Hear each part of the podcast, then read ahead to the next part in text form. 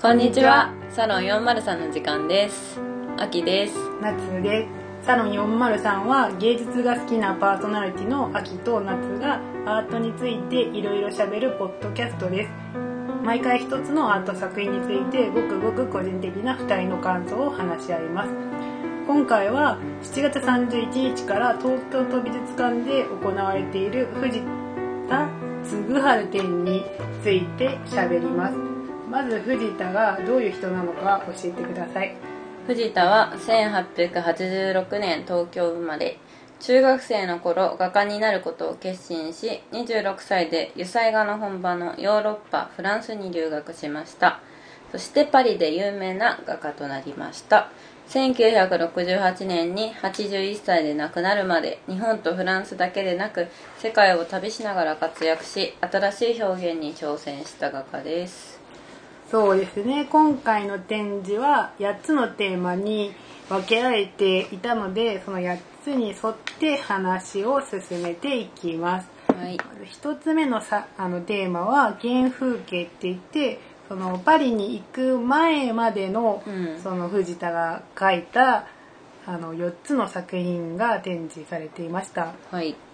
どうだったんでしょと最初に言ったんですけど藤田はうん。医者の息子で,、うんうん。でお父さんがすごくね偉いお医者さんでうそうですね。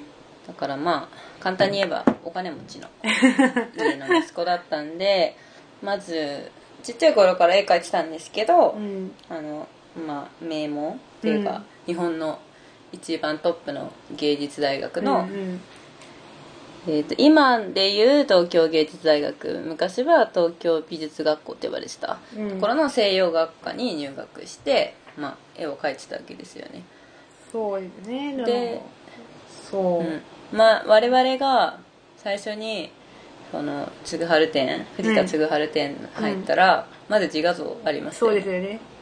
あれどうでした？もすごいもう自信満々の、そのかっこいいもうハンサムなうハンサムです。ハンサムボーイです、でも隣の、うん。その次の作品がお父さんのその絵なんですけど、うん。すごい言ってましたよねあきさんが。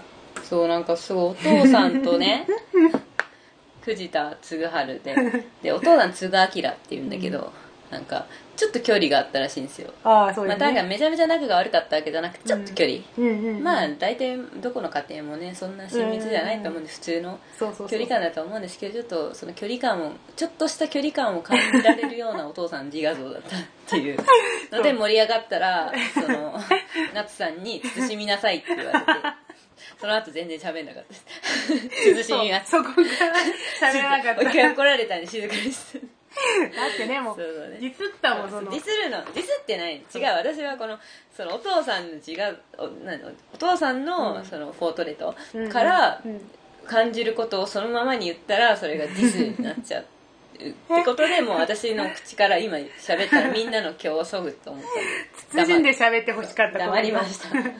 まあそういう4つの作品があってで、まあすぐ終わるんですけどそのその後は2番目のテーマはうん「始まりのパリ」といって第一次世界大戦を挟んでって言ってパリに行ってうん。その第一次大戦世界大戦が始まるまでのそのいろんな作品がまあありましたね。でなんかまず日本に行った時に東京芸大にいたんですけど、その時はあのえっとねその時はうん。黒黒田正輝っていう人はいがすごい幅を利かしてて、うん。でその人たちがせ先生だったんですけどその印象派と、あとなんか光を使った写実的な技法がすごいいけてるぜってされてて でもだから藤田はそれに乗っかりたくなくて自分の己を貫いてて、うんうんうんでさっきの自画像もなんか黒田うん。さんが嫌った黒をめっちゃ使ってるらしいですよ。ああなるほど。はいはいはいはいはいはい。でなおかつあのだからこそのあの嫌みったらしい顔なんだと思うんですけど、うんうんうんうん。それでもう本当になんだろうにそこの大学での評成績は悪かったんで、うんうんうん俺はこんなとこにいちゃダメだって思ったか知らないんですけど でやっぱり本場の日本あのパリに飛ぶっていうエピソードがあるんでなんかやっぱそういうところはいいですよね。なんか日本でそこであの才能を潰されるんじゃなくて、うん。ちゃんとパリに行ってもっと学ぶぞっていうそうですね。心があったっていう。そうそのでそれでその、あの2つ目のテーマに入ってる作品見るといろんな作品いろんななんか技法とかいろんなチャレンジをしてる作品がいっぱいあっててピカソみたいな作品もあったし、なんかもうそのパリに行って行きましたっていうコーナーの第1弾がもう、あれピカソみたいな。おいおいおい。みたいなピカソだなって思う。あピカソじゃんこれ。みたいなやっぱパリ行くと変わんなみたいな。そう。キュふうにった。そう。風生物みたいなその名前のやつなんですけど、まあそう本当ピカソだなっていう、うんまるでピカソだったよね。そう。それとその風景は結構パリのその街の風景をいっぱい描いててそれアキさんが一番好きだったって言ってそうなんましたよね。か最初まだそれ序盤だったんです。っごいじっくり見てて、うん。もう本当じっくり見てた。もうなんかねなんか吸い込まれそうな暗さもそう。うアキさん動かないなと思ったもん。置いてかれたもん夏さん。に そう。もういいかなと思って。行っちゃっめっちゃどんどん進んじゃって私結構なんか好みだったんで、うん。パリのどんよりとしたなんかもう冬かな、た、うんうんうん。で全然全体的に木なんか植物もあるんだけど全然葉っぱも茂ってなくてうん。木が枯れている。冬を表しててもう雪空だったりとかしてで歩いてる人もなんかめっちゃ元気なさそうなんだよね。ああそうですよね。かとぼとぼ歩いてて。でそんなに人もいなくて。うんうんうんうん。なんかもうその全体からその生気を吸い取られるようなまあ絵だったんそうで,、ちょっとちょっと魅力的だなと思ったけど、うん。でもちょっとあんまり見てると辛くなるから 家には置きたくないかなっていう、まあでもはがきにもなかったですよね。うんなかった。なんか1枚だけあったけど そう。買おうか悩んで買わなかったね、うん。まあ買ってもね、飾りたくない。そうメンタル的にいい効果が。メンタルにはありそうなやつではなかったですよね。私もこのあのうん2つ目のテーマの中のうん。絵が一番好きで「そのうん。バラ」っていう名前の絵なんですけど私ははがき買いましたけど、でもあの、うん。夏さんが買ってうる、ん。なんかバラの絵はすごい私も好きでうん、なんだろうそのバラもすごいまとまっていっぱい咲いてるバラじゃなくて何本も散らばっててで左のババラなんてちょっともうしもう元気なくなってもう倒れちゃってるんですよね、そこが魅力的ですよね。そうです。ねそういう複雑な線とか枝とかあの花自体じゃなくてそこに興味がうん。あったらしいっていう風に書いてあったんですけど、まあ、すごく私はこの時期の、あのーあの絵が一番好きだったような気がします、ももっと有名なやつはもっと後ろにあるんですけど、うん。そこよりこのパリに到着してはじあの間もない間もない時期の時が良かったかなっていうふうに思いますね。なんか藤田さんのうん、情報をネットで見たんですけど、うん、なんか最初の頃はやっぱりあのね右も左も分かんないじゃないですか、うんうんうんですぐ1年後に第一次世界大戦が始まって、うんうんうんなんか日本からの送金があそうですね届いて。たらしくて、うんうんうんうんその時に多分あの寂しげなパリ帰っててそうですよね。金ないと。金なかったからこそのあの絵だったたんだな か金の話になりそうな。やっぱ辛かったまあそうですよ確かね。に元気もりもりであの絵を描けないなと思ったんで、まあそうですよね。まあまあそうですよね。まあそうそう。まあそうそうだな。いろいろあったんでしょうね、この時期。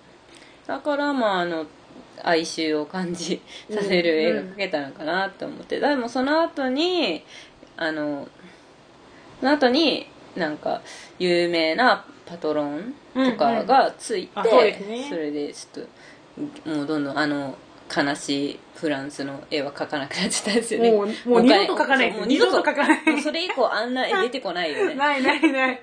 ない から。じっくり見てくださいよ。もう今後、もう出ないから。もうなかったよね。うん。それで、うん。3番目のあのテーマは1920年代の,、あの自画像と肖像って言って、時代をまとう人の姿っていうやつでもう自画像があのいっぱい出るんですよね。うん。覚えてます？覚えてますよ。あ覚えてるじゃん。うん。知り合い知り合いに似てると思って。ていうか自画像うん。何枚かあっいってぱいあったいっぱい。なんかね最初のうん。最初じゃないわ。えっとね1921年の自画像、はいはい。あの黒い服着てて藤田さんがもの正面向いてるんだけどはいはいはいはいはいはいでめっちゃこっち見てくるんですよとりあえず。丸眼鏡でぼうあのーおかっぱが。どうかで綺麗に膝のあえっとねももの上で両手をね綺麗にこう揃えて置いてる。ああ置いててなんかあのかつてのね日本あ大学卒業する時に書いたはい自画像ともうね似ても似つかないぐらいの同一人物かってぐらいのね絵の違いだったんですけど。でそれであなんかなんか藤田変わったなって思ったんですけど。でふその藤田さんの右上右上まあ我々から見て左上になんか絵が絵じゃないあのお皿の絵が描いてあってでお皿の中にも絵が描いてあってその中の絵がちょっとなんか不思議だったんでちょっと見ちゃったんですけどなんかね、うん。どういうなんか上上なんか2段にな人がいて、うん。上の段ではなんかなんか白い何かしらをいじめてるっぽい絵で、うんうんうん。で下で下の56人があなんかちょっといじめてるけど大丈夫みたいな表情の絵だったから、なんか何を表してんのかなって、へー。もう何もないのかもしれないですけどなんかそんなちょっとしかも絵はポップなんですよ。うんうんうんうんうん。でそんなちょっとポップだけれどもちょっといいじめが行われてそうな前で、言われてるぞ。前でちょっとどんよりした顔の藤田こっち見てるっていう自画像で、へーおよく見てましたよね。であとね藤田さんめっちゃおちょぼ口。おちょぼ口でこっち見てくるから、うん、ちょっともうちゃんと見てましたね。ちゃんそうそこまで見てなかった。ゃそこめっちゃ見てた。だそこまで見てなかった。からそのおちょぼ口もちゃんとみんな確認してほしい。でも確認してくださいね、うん。あとなんかすごくあの猫が好きらしいですねそうそうな結構自画像の中にも猫猫ちゃん出てくるし、うん自画像以外でも猫ちゃん出てくるんですよねまあ、猫好きな日本人を表してますねそこは、うん、そうだね。にに日本人は猫とねうん。生活を共にしがちですから。そうですね。私はまあまあです。あとなんか1929年のうん、猫ちゃんとおかっぱと丸眼鏡と 金のピアスあはいはいはいはいはいはい。はいあ違うぞ。はいはいはいはい。でなんか奥の方が、うん。なんだっけなその白いなんだっけ人気のモチーフがなんか使われてたらしいんですけど。はいはいはいはい。思い出してるそれ。あれもなえなんかあこれだ。そう。なんかなんかダビデ像みたいな。うんうん。のの絵が後ろにあって、で猫ちゃんが手元にいてうん、うんうん。で絵を描いてる途中風の藤田めっちゃこっち見てる。絵なんですけどでこれをパッと見て思ったのがちょっとボタン開けすぎじゃね？みたいな きっとなんか藤田色男でモテたんかなみたいな まあ確かにモテたと思うんですけど、うん。まあちょっと漫画っぽくて結構なんかそうねイケてますねここ、うんハンサム。漫画感ありますね。うん。なんかかっこいい。かっこいいくはアーティスティック。そうアーティスティックなんかただものじゃない感もすごい出てた。ちょっと寄せられる気持ち気持ちが寄せられるみたいなのがあなんかるかも多分この時代にうん。このあのーおかっぱ丸眼鏡 金髪金髪じゃないや、えー、金のピアス。うんはすごいなんかただものじゃないかあるんだろうけどボタン開けてるし。そうボタン開けてる。今やるとなんかよくこういうバンドマンたまにいんなみたいな。絶対嫌われる。たまにこういうバンドマン見るけどみんな藤田さんをインスパイアされて やってんのかな。ちょっと考えちゃった。まあまあ良かったですよね、うん。まあ、この時代もそんななんか悪くはなかったですね、でその4番目のやつが有名な乳白色のラフの時代って言って乳白色っていうのがすごく藤田の特徴っていうかすごい技うん。らしいんですよね、なんかもうすごいそこに置いてあったなんか資料を読んでたら、うん。こういうの普通になんか白いキャンバスの上でうん。普通に描いたわけではなくて何かを塗ったらしいんですよね、うん、何塗ったんですかね、それなんかよん読んだけど忘うん、れちゃった、忘れた。あそこまで私になんか 大事な情報ではなかったっていう。別にうん。描いてみたいわけでもないし。でも本当綺麗な色でしたよ、あそうですね、ん。本当なんか透明でもう触りたくなる。そうそう。でちょっとね、うんちょっとねあの雪のあのね 冬のねゲゲレンデ思い出した。眩しい。なるほどなるほどなるほど。白すぎてちょっと目 目目が開かないなぐらいの白さ。そうそうそうそう光ってたらキラキラしてた本当にそれはなんか、うもうなんかこういうものを書いてたら確かに売れっ子になるなとは思いましたね,、そうなんかそのマーケティング戦略もバッチリですよねバッチリバッチリ。何を書けば売れるかもちょっと考えて賢い画家ですよねもうそそのなんていうかなもう最初の頃とか、ん。ここじゃないかもしれないんですけど、その最初は、あの日本っぽい絵も描きましたよね。描いてたでもそれが別に売れそうではないんだなっていうのことを知ってからまたやめてて、うん。あのやめてたんですけど、ん。それほどなんか何がみんなが求めるのが何かについても結構真剣に考えたそうそうそう。人作家みたいですね、うんまあ、ここの乳白色のラフのカテゴリーにあったうん作品は全部、まあ、肌色が全部抜いてる脱いでるやつだったけどどうだったんですか？ラフラフに関してですか？ラフに関して。ラフに関して。あまり私本当は興味なかったから。ラフに？うん。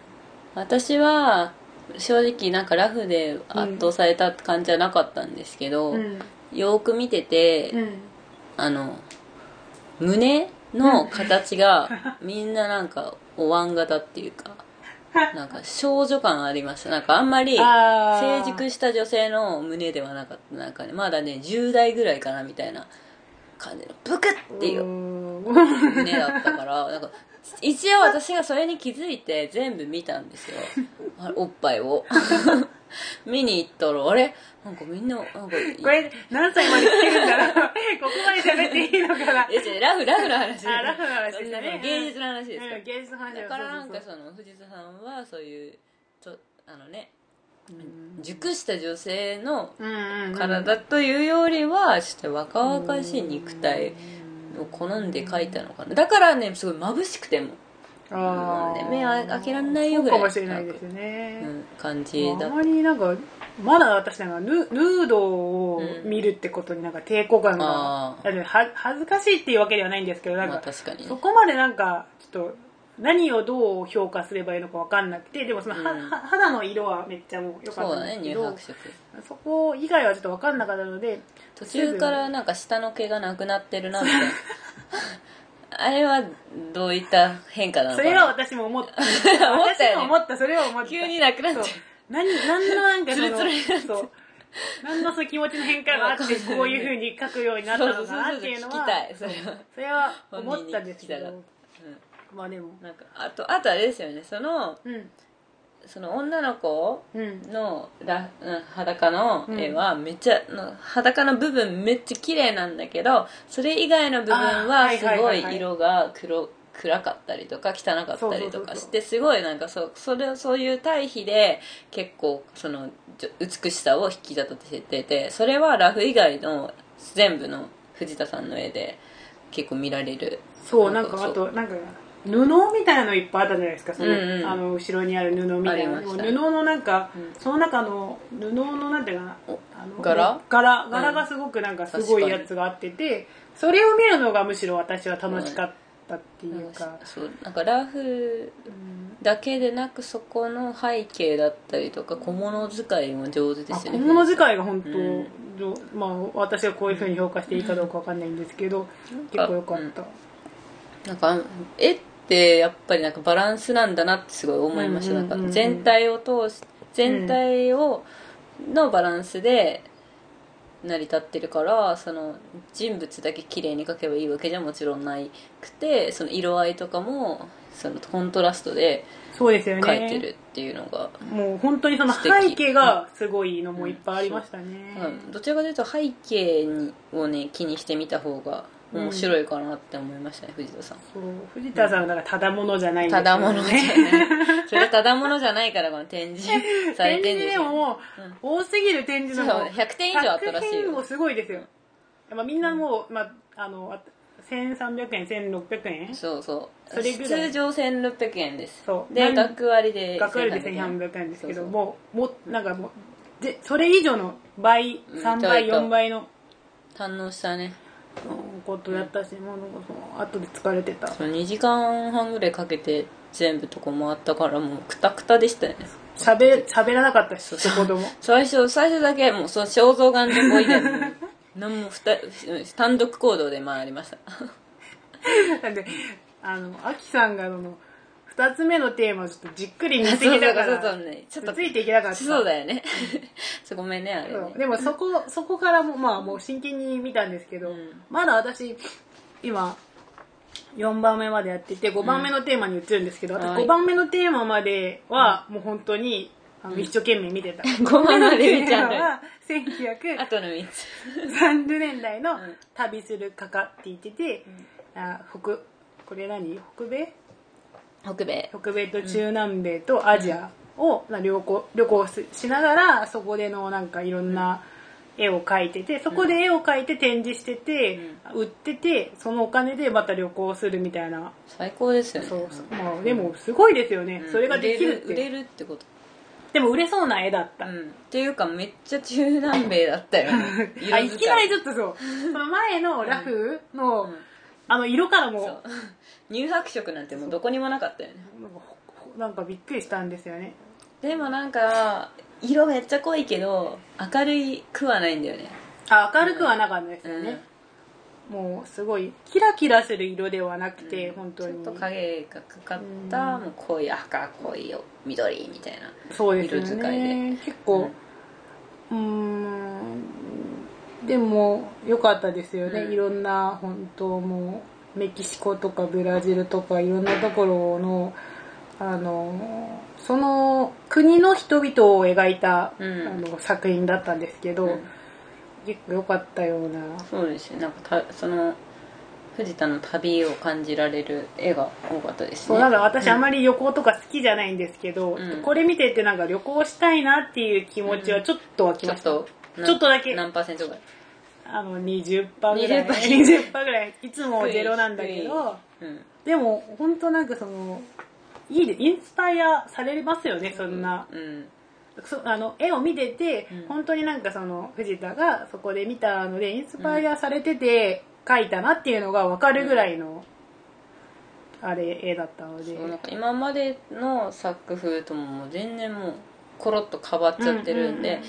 なんかこの全体のね藤田さんの展示を通して藤田さんの一生を見ているような絵を通して一生を見ているような感じでしたね。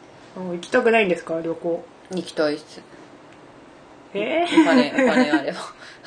またかねお金と時間があれば。あでも、うん、そこで歌ってなんか稼いで。そうですね。それがめっちゃいいですよね。歌って稼いで歌って稼いでいけるかもしれない。アジアぐらいなら全然いけるじゃないですか。ますかね。南米とかはちょっと怖いんだけど、ちょっと行こうかな。うん、言ってくださいね、その後が 6, 6番目のテーマが、6番目のテーマは1と2に分けられていて、2番目は歴史に直面するの2で作戦記録会みたいなのがあっててその実際にその藤田がその戦争に関わる写真とか、うん。あとなんだっけ想像とかで描いたいろんな絵があったんですけど。なんか多分なんでそれやったかっていうと、なんか藤田は4人兄弟の一番下なんですけどお兄ちゃんがあ成功だったんだ。そう末っ子で、うんうんうん。でお兄ちゃんがす偉い軍人だったからそういうのでつてで仕事が回ってきたのかなって感じ。あなんか思った。あそうですか？そう。全然。それはどこからの情報？書いてあっえ書いてあった書いてあった。だから見てないから。あんまりちゃんと見てないから。たらしいっすよ。そう。あそこでなんか気に入った作品とかあります？あそれで藤田さんの、うん。藤田のうん。有名な絵がそのアッツと玉砕っていうすうんうんうん。ごい大きい絵なんで大すけど、きいやつありましたね。その軍人同士がうん。殺し合ってて、うん。でそそこに死体も散らばったりしてる中でなんかその隙間に小さく小さくお花が咲いてるっていう。よく見ましたね。もうね全部茶色いんですよ。もうあそのそうそうそう。そうその戦争の時の絵だからなんだろうけど、もう画面茶色すぎてもうちょっとよく見えないんですけど、うんうん。ちょっとねちょっとだけ色色味が。あるお花がうん。ね咲いてて。でもそれはなんか踏み潰されたりとかしてないんですよちゃんと、へえうん。だからそこの中にも何か希望というか命があありますよっていうメッセージと勝手に私は受け取って。いやそうじゃないですかね。まあでも希望まあそれをねどう捉えるかでそのお花を、うんでもまあ、まあそれに関してはちょっとねうノーコメントでいきましょう、はい。で斜め七その七斜めの斜めじゃない。斜め7番目の。7番目ね。7番目の。傾こうかと。やつは戦後の20年って言ってうん。東京ニューヨークパリといって一あ旦このあの戦争があった時に東京に戻ってくるんですよね。それで戻ってきますよね。戻ってくるけどけどてかその戦争時にうんあのええあ描いてたじゃないですか絵を、うんうんうん。それであの戦戦争終わって結構その戦争に協力したものだからしかも親とかもさうん軍人じゃんだから責められちゃってあそうですよね。居づらくなっちゃったんですよね、うんうんそれでパ本当はパリ行きたかったけどパリにまだ行けなかったから一回ニューヨークに行ったんですよね。ああと、まあ、ちなみに言うと、うん。まあ裁判とかがあってってその、うん。そういう戦争になんか関わ関わったっていうかなんかそういうことに対しての罪は晴れたとか書いてあったんですけど、うんうんうん。まあ、そんななんか罪はなかったってことになってると思います。ででにしても多分うん。多分居づらかった。まあ居づらいでしょうね、うん。まあ居づらくていいと思うんですけど藤田はうん。日本合わないと思ったんでしょうね、まあ最初から。だからもうパリ行ってる。あ結果的にその国籍もパリの国そうそう籍帰化したんですよね。してるから、うん別にいいんですけど。そのでも7番 ,7 目7番目の,、うん。さあのカテゴリーに入ってるやつって結構いいやつあってて、うん。この藤田嗣治店の一番そのパンパンフレットとかのあの前に出るそのその絵。カフェ。カフェっていう絵もここに入ってますその 7, 番7番目のやつ。にご婦人がねちょっと手を頬に頬杖をつきながらちょっと憂鬱な感じでなんか下の方に便箋があるんですけどそれをほったらかしてなんか物までつけてる。そうこれってでも入浴で描いたやつなんですよね、うん。でもパリっぽく描いてるかな多分。バリ行きたくて仕方なかった。仕方がないあれなんです。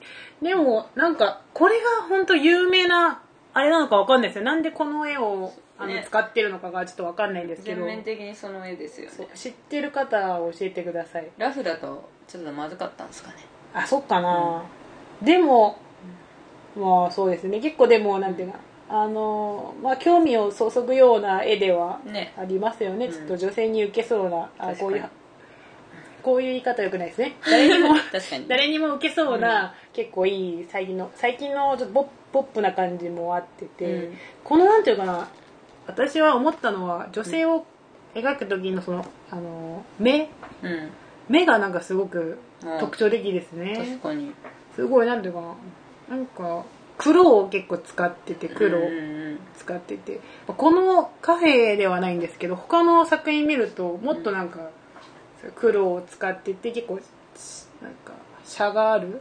ャがあるっていうか、そういう風に書いてあるんですけど結構まあ雰囲気がすごくいいですよね、うん。いっぱいあったんですけどここほぼ私はもう飛ばしてるので。飛ばしてる。あとホホテル？ホテルとかは好きだった。ホテルとホテル？ホテルのあのなんていうかな。その絵がありホテルって言うと建物の絵って覚えてます、ありましたね。それねそれなんか。パリのなんとかの塔が見えるような、うんうん。なってるその絵とかも好きだったんですけど建物を描いた絵とか好きだったんですけどそれ以外ほぼ見てない。だうん。っていっぱいあったもん。100点以上ありましたからね。そう。だってなんかうん。ねえこれちょっと休憩時時間が欲しかった、そうだね。1もうここ。回一回か2回休憩挟んで見た方がいいですね、これ疲れちゃうんで。後ろの方でもめっちゃいい作品いっぱいあるんですけど、うん。そこを全部なんか楽しめる体力が残ってね。いないから、後半にも体力を残しておくべき。本当になんかもうすごいもう体なんかない体力を絞って絞ってカフェ見たから私は、うん。その後はあんまり見れてないです。うん。なんかないですか？なんか結構な宗教画がちょくちょく出てきてて、うんまだ次にある、うん、なんか途中なんだろうそのそれの前になんだっけ普通になんだっけマリア様がさあああの、うん。ああの棒に棒に上げてるとこ。そうあ見た見た見た。それじゃなかった。私が思ったの。じゃなかった。見ましたあれ。あれ。見た。ち見た。父上げてるとこ。そう見た見た。あれのこそれがなんか2回ぐらいその授乳授そのマリア様と別でも授乳の絵が出てくるんですけど、うん。その子供がうん。なんだろうそ胸の方に顔を向けるんじゃなくてて天に顔を向けてて だから片方の顔がこちら側に見える目が見える形になっていやその角度じゃ吸えないだろうって私はすごい思った。吸うんだったら全部頭を、うん。あのそのマリア様に向けないと吸えないの。すごいですよね。なんで上向いてるのかなっていう。的な方だったんだ。なんかどうしてもそのこここの顔を見せたいのかな？とか授乳シーンの藤田のこだわりを感じた。あ あんまり見てなかった、まあ、そのその絵自体は覚えてますけど、うん。そこまでなんか詳しく見てなかった。うん。本当じっくり見ましたね。うん結構さいろんな気になるとこだけ。いろんな作品をじっくり見ましたね。だって私もまだアキさん見てた時にもうなんていうかお土産ショップ行ってたもそう買ってた。う もう買い終わって戻ってきたもん。早いもんそう。最後のやつがその8番目の最後のやつが「カトリックへの道行き」って言ってその最後のあなんていうの、まあ、晩年藤田がそのあのだ旦那さんじゃないその何？奥さん？奥さんと一緒にカトリック。君代でいいのかな？君代うん。君代君代君代さん。さんね。知らんけど君代さんと一緒に人カトリックを信じるようになっててそこからはもう全てカトリックの絵になってるんですよね。そうそう。なんか見たことあるっていうそのカカトリックのうん。キリストの絵うん。がその藤田タッチになってたりとかして面白い。そうですよね。結構でもまああのー私は体力がなかったけれども別に悪い絵ではなくて本当なんか細かくいっぱいなんか綺麗な色で細かいところまで描いてたので見る会はありましたね。あとマリアと天使が全部この言い方よくないです。アメリカンアフリアフリカンああありましたね。夕食夕食人種で人書かれたやつは、うん。本当なんか綺麗でしたね、うんうん天使のあの赤ちゃんもそうだしそのママリアなのかな。その人も本当綺麗で、うん。そこはちょっと目を取られましたね。藤田は72歳の時にうん。カトリックの洗礼を受けキリスト教徒になったらしいんですけど、うんうんうん。その洗礼の絵うん。描いてたの覚えてます？うーん何だったなんのか覚えてないかも。その真ん中でうん。聖母マリアがうん。両手広げてて、うん。右手の方にうん。藤田がしゃがんでて左手の方にうん。君代がしゃがんでるえー、絵がそういう絵あったんだ。あってあこれ。あ、うんはいはいはいはい。見た見た見た。そうそうそれちょっと笑っちゃったかなも う。見てなかったの？修道士の衣服を着たね藤田しゃがんでる。もう読んでなかった。説明とかよよ読まずに言ってたから。藤田いるじゃんみたいな。なんかそのなんだろう。自画像とうん。藤田の描く絵はうん。なんか切り離されてたのにうん今今まで切り離されてたしその宗教画の中にも切り離されてたのになんかその描いてた絵の中に入り込んでしまうっていうのもちょっと面白かった。漫画的なところありますよね。そうだねなんかやっぱちょちょこちょちょこ若干そのね親近感ありましたよ藤田さんの絵は。そう全然なんか、まあ、私本当は初めて藤田嗣治っていう学科について全然知らなかったんですけど、うん今回初めて知ったんですけど、うん。結構本当いい作家だな、うん。好きになるなれる。そうそう。なんかその絵っていうものがちゃんと技法がある上で描かれてるんだなっていうのをすごい感じましたね。なんかその藤田がうん。学んだことをちゃんと絵に生かしてなおかつ藤田テイストも込めて描いているのがうんうんうんうん。やっぱ藤田の年を取ることに変わっていくのが面白かったですねそうですね、うん。そのもう一生涯を見れたのはすごく良かったですよね、うん。なんかあと結構こういういろんな作品が全部残っていててこういうふうに集められるってこともすごくて、そうそう。この一人の人生を本当そのこのうん、一人の人生をその人が作った作品からうん。考えてみるなんか感じてみるっていう機会にはなったのかなって思って本当良かったですよね。うん。疲れたけど良かった。そうねなんか結構世界中から藤田の絵が集まってたらしいんでなかなかこんな機会ないから、そうですね。ですね。あとなんか今回なんか前期が9月2日まででそのうん。9月4日からはまたなんかちょっと作品が変わってうん。展示されるみたいなので、そその時もまた行っても結構いろいろ見れるのかな、楽しいんじゃないですかね。まあ私は十分だと思うんですけど。私の方はいいかな。藤田こんななんかもう勉強しまくったっていう。藤田見たね。そう。藤田しかもう今日藤田で終わ終わってる。今日一日藤田でした。藤田デーでした。藤田デーで、うん。結構グッズとかもいっぱいあるのでグッズが好きな方もそうね楽しめるんじゃないですかね。猫好きなので猫に関わるそのグッズもいっぱいありましたね、じゃあなんか最後に感想とかはどうですか？これ感想ですか？藤田つぐはる展を見て。すぐ春手を見て、うん。なんかそうですね。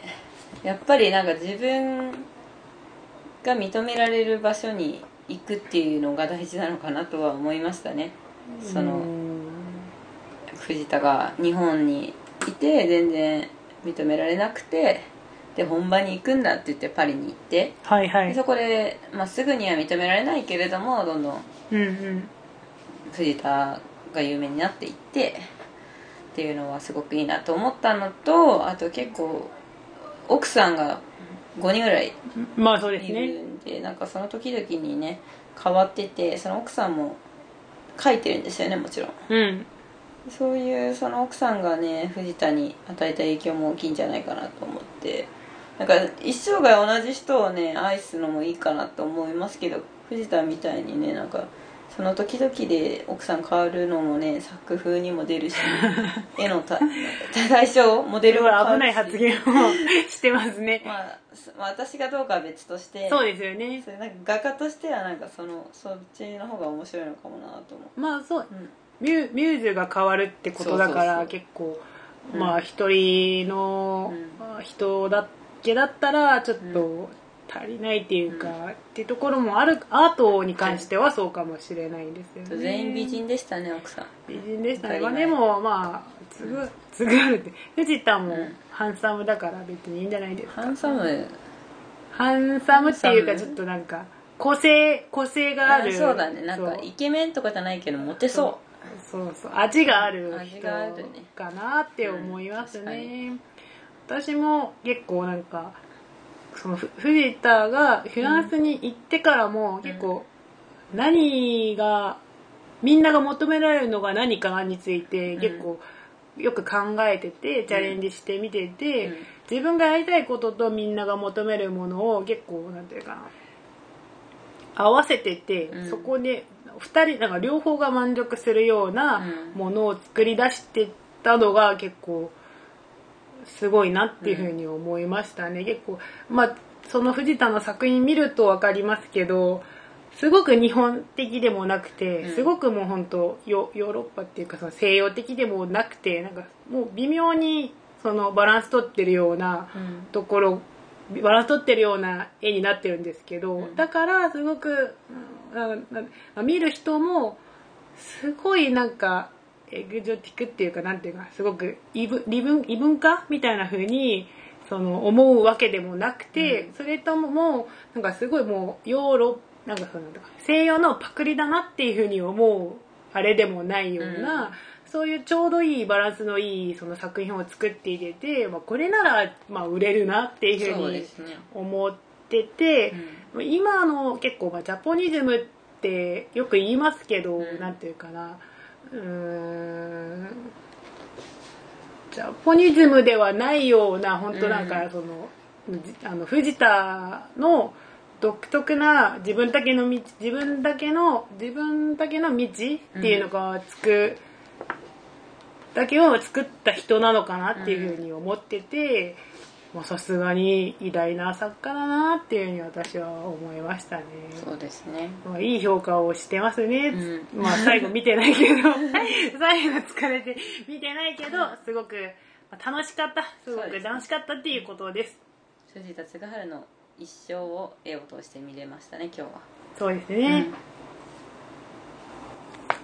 今回のサロン403はここまでです。インスタグラム、ツイッターとございますのでよかったらフォローしてみてください。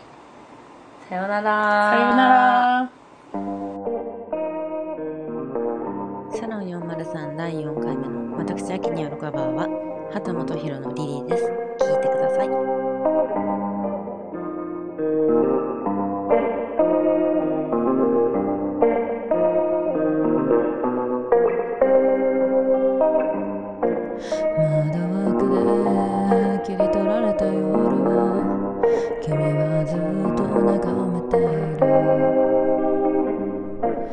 ね昨日